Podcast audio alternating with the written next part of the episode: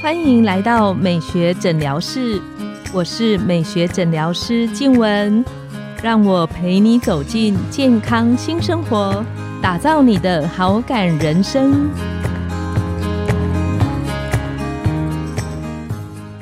欢迎光临美学诊疗室，我是你的美学诊疗师静文，让我陪你练习好感人生。走进健康新生活。今天我们邀请到的来宾是陈焕婷老师。那这几集有特别收听的朋友，相信对陈老师一定不陌生。那陈老师他这几年投入很多的心力，在励志中学帮助这一群孩子，让他们。知道自己原来有人不放弃他们，即使他们已经都想放弃自己。是，那我们请陈老师跟线上的听众打个招呼。好，黄医师还有各位听众，大家好，今天非常高兴再次来到我们节目，对对。然后我们上次因为有从亲子教养一直聊到励志的点点滴滴，是，所以我觉得如果在人生的某一个阶段能够有机会参与一些公益。真能够帮助到一些孩子，他能够回到一个正确的人生的道路上。我觉得又可以成就一个完整的家庭，这是一件非常有意义的事情。对啊，那上次老师有特别提到，嗯，励志中学的这一群孩子，其实他们非常的不容易，因为很多孩子他其实是触法之后是进到这一个里面，是那。老师在这当中帮助学校里的老师做很多心理教练的过程，对一些课程当中帮助他们怎么学习一些辅导的技巧、沟通的方式。对，但是这一群的孩子在带领的过程当中，我相信他一定有很多不容易跟挫折的过程，因为孩子们的成长跟调整，他是非常的困难。那能不能请老师跟我们分享一两个在这些孩子身上的故事？其实故事真的说都说不完，我我我来 讲几个，至少我觉得这一阵子所发生的事。因为我们在心理教练的学程里面，其实它不是一堂课就结束，因为一个教练的养成，还有辅导的技能要学会，真的需要刻意的练习。嗯，当然还有很多技术要实际的演练，否则有时候看到学生那个样子。然后又又骂了不该骂的话语，你可能又牙起来，哦，所以我觉得对老师而言是一个很大的一个 maybe 心境上的调整，也可以用对的方法让孩子因着我们的教育的方式来改变，也比较能够得到正向的回馈。我记得有一天，因为我们立志就是我们现在在帮他们做咖啡啊、烘焙啊这一类的对外的一些行销还有宣传，然后。每一次上课就有孩子在后面，就会有两三个孩子在教室的后面帮我们现冲咖啡。那因为校长一方面希望他们有机会练习，二方面让这群参与的老师们能够享用到很好的咖啡。因为励志所用的咖啡豆都非常都庄园级的，所以学校老师都超爱喝咖啡。好，而且就是孩子亲手泡。那因为在课程当中，孩子就坐在后面听。呃，其实我们还还蛮感动的。还在后面听的时候，因为我通常会做角色扮演，就是两个人成为一小组，或三个人成为一组。那如果对方讲什么，你要实际演练，就我们叫情境角色扮演，要实际的 role play。啊哈。那后面小朋友边泡咖啡也在边在练习，我觉得啊，怎么那么可爱呀？好，那因为今天有一个单元是道歉，道歉，对，就是要讲道歉这件事。我提到为什么要道歉，我也讲了一个情境让大家练习。然后练习完之后，就有学生在后面举手说：“老师，我想发言，因为我们会请学员上台练嘛。”老师，我想发言，我也想练。我看着他，校长就也看着他，然后我就想说，到底要不要他上台？他到底会讲什么话？然后校长就说：“好，让他上来。”我说：“哎，掌声欢迎啊！两位学生，因为他们互相演练嘛，嗯，就上来了。他就说：嗯。”我第一件事，我要先谢谢老师，你们在这么忙碌的工作，还愿意为了我们大家来上这个课程。然后在这边，我要先跟秀萍老师说声对不起，因为我有时候控制不了自己的情绪，说的让你伤心的话，我都知道你是为我们着想。然后我今天我们还这么叛逆，说我要当着所有老师面前再次跟秀平老师说对不起，我一定会改变的啊！那秀平老师一直哭一直哭，然后我们大家也觉得哇，好就很激动啊。嗯，然后第二个孩子也是对另外一个老师表达他的对不起。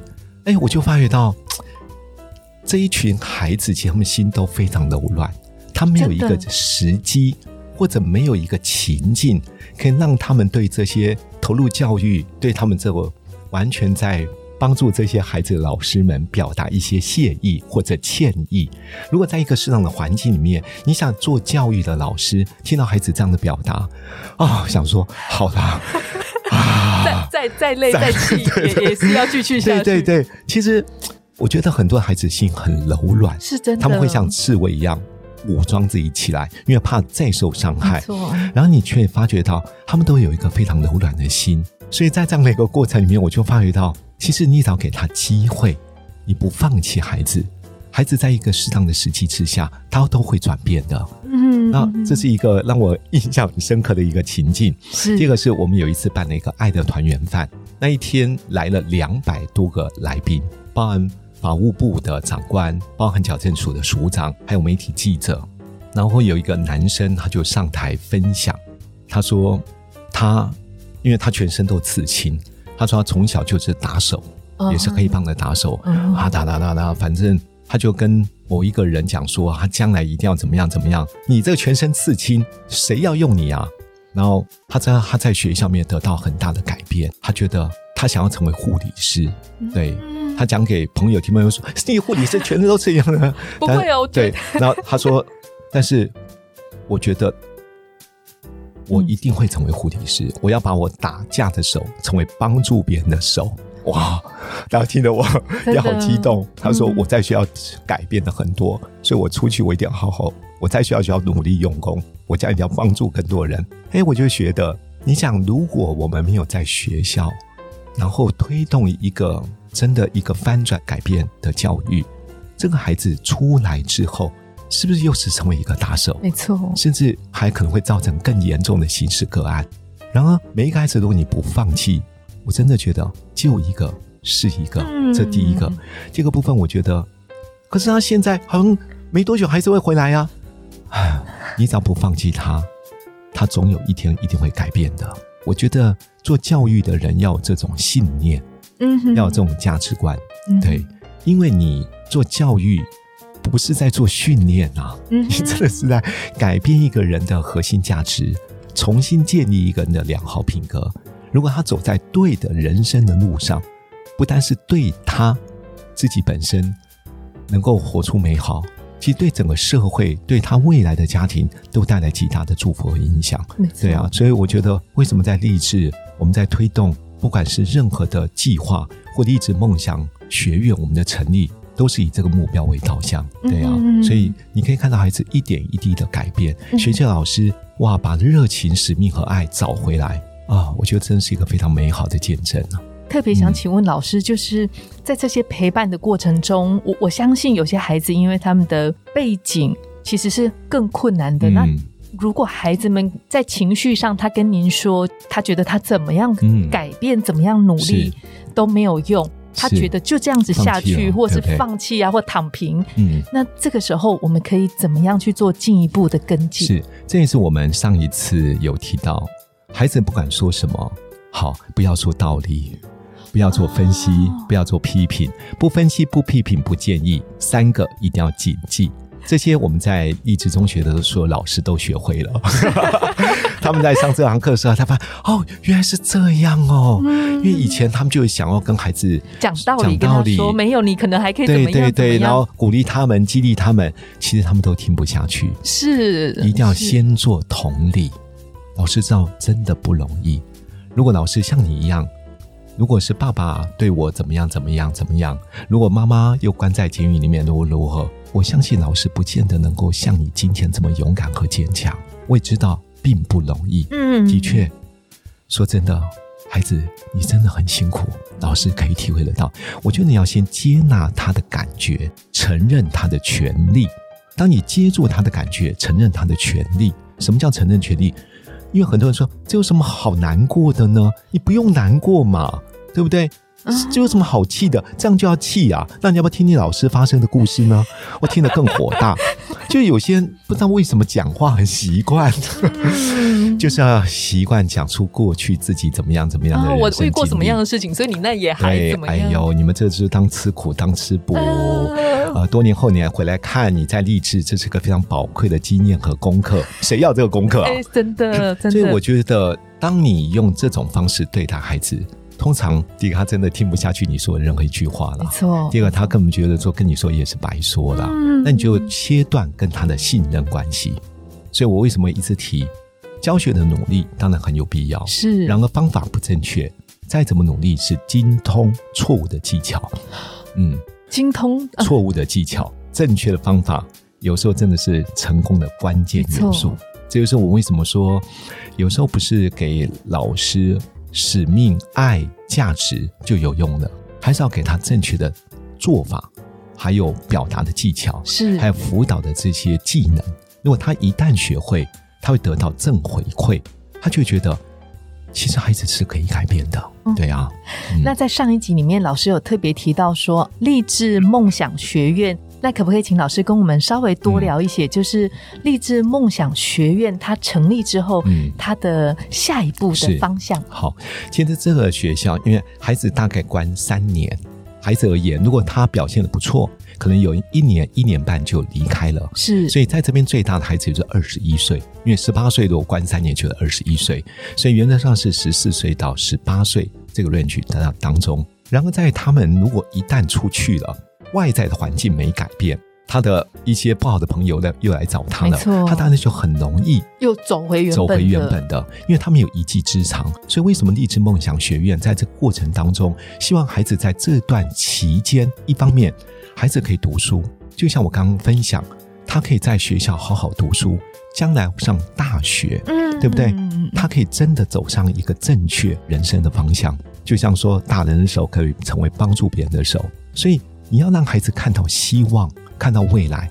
第二个，我考上大学，可是我学费呢？嗯我家境就穷成这样，嗯我的父母亲早已不在，我还有阿公阿妈，嗯我还有弟弟要养，嗯我怎么办？所以为什么励志梦想学院的成立很重要？我们为什么要教他们学习一技之长？如果今天你真的会烘焙咖啡豆，你真的会开始学会制茶，你开始学小笼包，你开始学这些萝卜糕这一类的，而且我们找的都是业界说真的很厉害的很厉害的，它去是无偿的。对，然后因为学校就是没有经费嘛懂，但是大家就是觉得，如果帮孩子学会这种技艺，你知道小笼包要折成，我自己在试的时候，我就 哇，实在太你要折成十八点，要到底要怎么折啊？你那个手要很巧，而且要不断不断的练习。就像我们上次说的，练习的次数决定熟练的程度。嗯而且你练练练练到最后，哇，你可以发觉到这个小笼包，孩子真的可以做成，然后把配方给他们，嗯然后他们在过程当中不断的演练、练习、练习。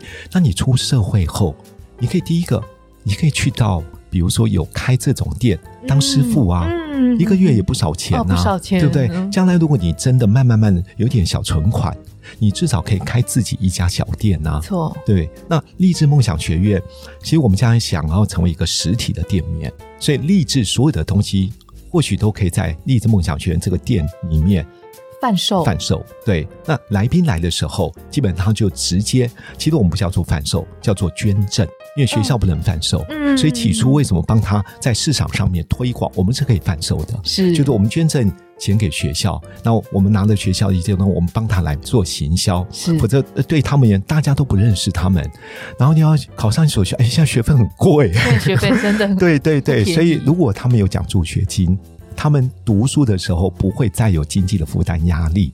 我认为他们在学校会比较认真阅读。哦。那第二个，他们学会一技之长，学到的坚持，学到的专注，学到的细心，我觉得他们就可以慢慢培养他们很好的品格，加上老师给他们的鼓励、同理、支持。我觉得这这个学校就这样的很大的转变，所以励志梦想学院一旦成立，我们其实在里面也会有很多的课程会做举办。就像我刚刚说的，像我们的制茶的教室，我们也弄好了，机器设备我们募款也募到了。那将来我就是会邀请一些企业朋友，他们如果刚好有员工旅游一天一夜或两天一夜，欢迎有一天到励志去跟小朋友当中，因为他教你怎么制茶。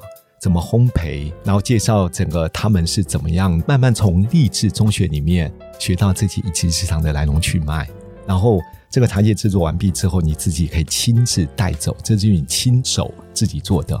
我觉得就让孩子一方面找回自我的价值，二方面让来宾有机会能够参与在公益的这个活动里，让他了解台湾其实还有另外一个世界，嗯，是真的需要帮助的，嗯，对啊。而且，如果当我们目光从自己关注的身上，可以转到关心身边的人，你会发现，其实原来我们手中可以做的事情，比我们想象中的还更多，非常多。对啊，所以我说要跨越你的习惯领域，有时候看看不一样的世界。